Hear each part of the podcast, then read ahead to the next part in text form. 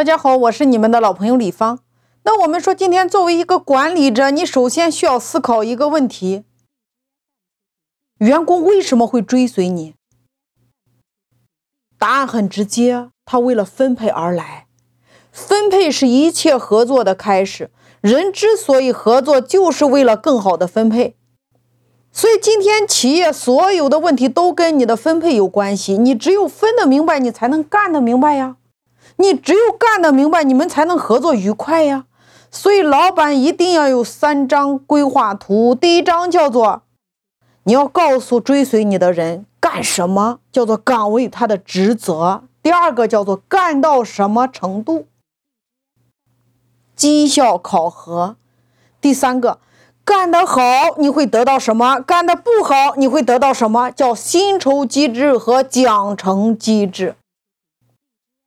所以今天所有的员工，他都应该非常清楚，就是他所得到的一定不是老板给的，也不是老板赏的，而是透过自己的努力做出结果之后换来的，是双方一起约定，先约定那个结果，然后围绕那个结果向市场上拿来的。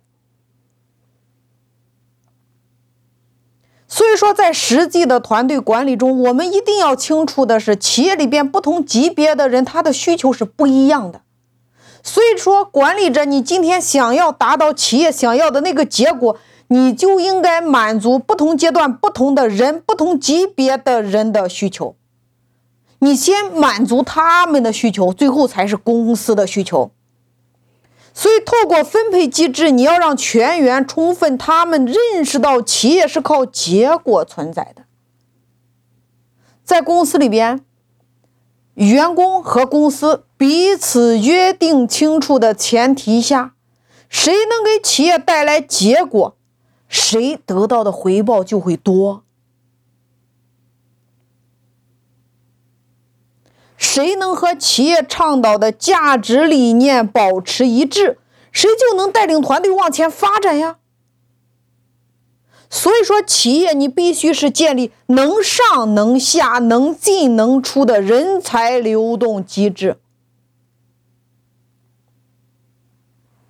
你比如，你在招聘的时候，很多人今天很困惑，招不来人。原因是你公司你家的销售底薪只有四千，但是新来的人人家要六千，要八千，要一万。你如果不给一万，他就不来了。或者说这个时候他要六千，你们家销售四千，你不给六千，人家就不来了，怎么办？我相信很多人有这样的困惑。你可以这么跟他谈呀。我觉得应该给你八千。我看完你的简历，我觉得你的能力在八千，所以我愿意给你八千。但是我们公司是这么算的：固定工资三千，业绩做到八万再给你五千。也就是说，你必须给我完成八万的业绩，你的薪酬就是八千。那我来问大家，现在他只完成了四万的业绩，他能拿多少钱呢？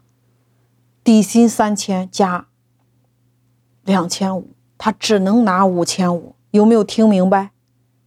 如果真正是一个人才，敢不敢赌一下？如果这个人真的有实力，他肯定敢跟你赌，比他原来工资更高呀。这就是赛马机制呀。你对于一个销售人员，我们要低底薪高提成，但是如果没有达到他心目中想要的，他一定不会来，第一关就把你给 pass 掉了呀。